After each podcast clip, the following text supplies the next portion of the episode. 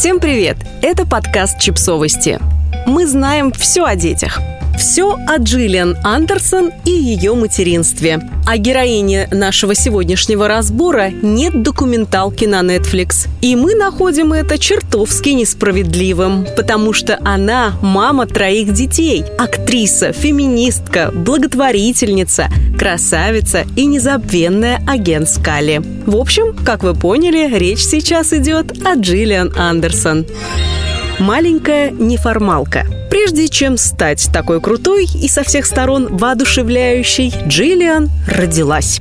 Сделала она это без особой помпы в Чикаго 9 августа 1968 года. Родители Джиллиан, Гомер Эдвард Эд III и Розмари Поузи Элис Андерсон были киношником и айтишницей. Отец занимался постпродакшеном фильмов, мама – компьютерной аналитикой. Именно благодаря родителям Джиллиан считается британо-американской актрисой. Сначала семья с крошечной девочкой жила в Чикаго, затем переехала в Пуэрто-Рико, а еще через 15 месяцев отправилась в Лондон, потому что Эдварда зачислили в лондонскую киношколу. Джиллиан росла в столице Великобритании и очень любила ее. Но когда ей исполнилось 11 лет, семья решила вернуться в США. В новой школе она тут же столкнулась с насмешками из-за своего британского акцента. Девочка довольно много времени потратила на то, чтобы научиться говорить как американка, но влиться в коллектив сверстников не очень-то получилось. К ней пришел великий и ужасный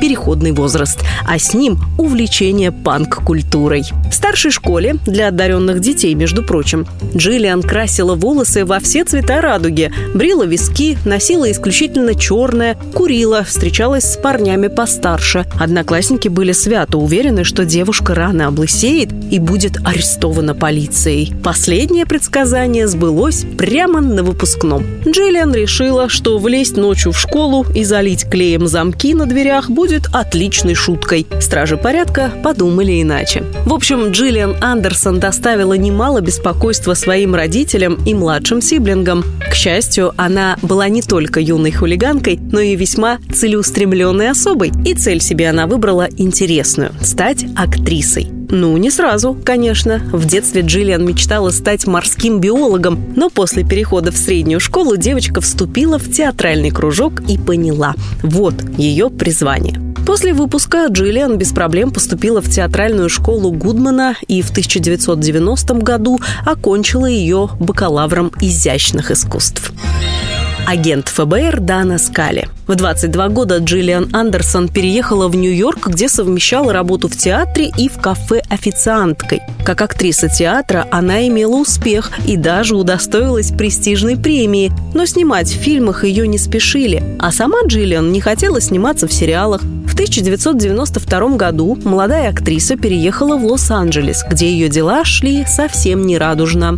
И вскоре насчет мыльных опер ей пришлось передумать. В 1993 году Джиллиан снялась в молодежном сериале «Класс 96» и благодаря этой роли получила приглашение на пробы в новый сериал Fox Network, который должен был называться «Секретные материалы». Джиллиан пришла в восторг от сценария. Ей предстояло изобразить сильную, умную, самодостаточную женщину, да еще и быть в главной роли. Крису Картеру понравилась Джиллиан. Он сразу понял, что нашел свою Дану Скали. А боссы Fox Network восторгов Картера не разделяли. Им казалось, что в роли агента Скали должна выступить более умудренная опытом актриса, желательно с ногами от ушей и яркой сексуальностью. Разговоры шли даже о том, чтобы позвать в проект Памелу Андерсон, но Картер сражался как лев – у него был план развития персонажей, в соответствии с которым Малдер и Скали довольно долго должны были балансировать на грани между дружбой и влюбленностью. И если бы Дана Скали выглядела как супермодель, то Фокс Малдер с его нерешительными попытками в половой интерес выглядел бы неудачником, если не сказать лохом. В конце концов, Крис Картер отстоял свое видение, а Дану Скали сыграла маленькая и очень решительная Джиллиан Андерсон. Это была грандиозная победа. К Джиллиан пришла слава, но потрясающий успех секретных материалов надолго сделал актрису заложницей самой известной ее роли.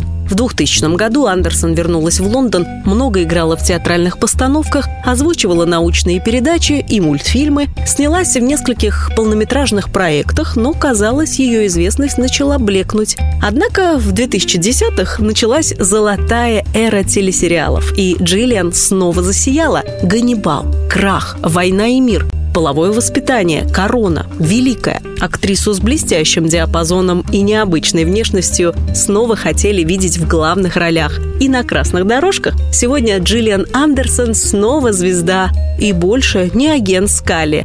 Но, конечно, секретные материалы оставили огромный отпечаток на ее жизни. И не только в качестве строчки в портфолио. Многодетная мать. На съемках секретных материалов Джиллиан встретила свою первую большую любовь – помощника арт-директора по имени Клайд Клотс.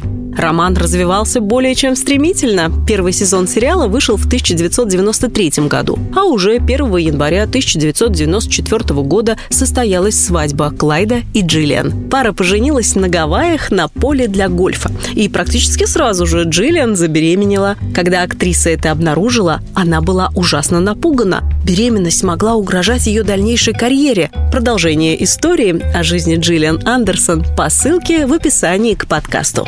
Подписывайтесь на подкаст, ставьте лайки и оставляйте комментарии.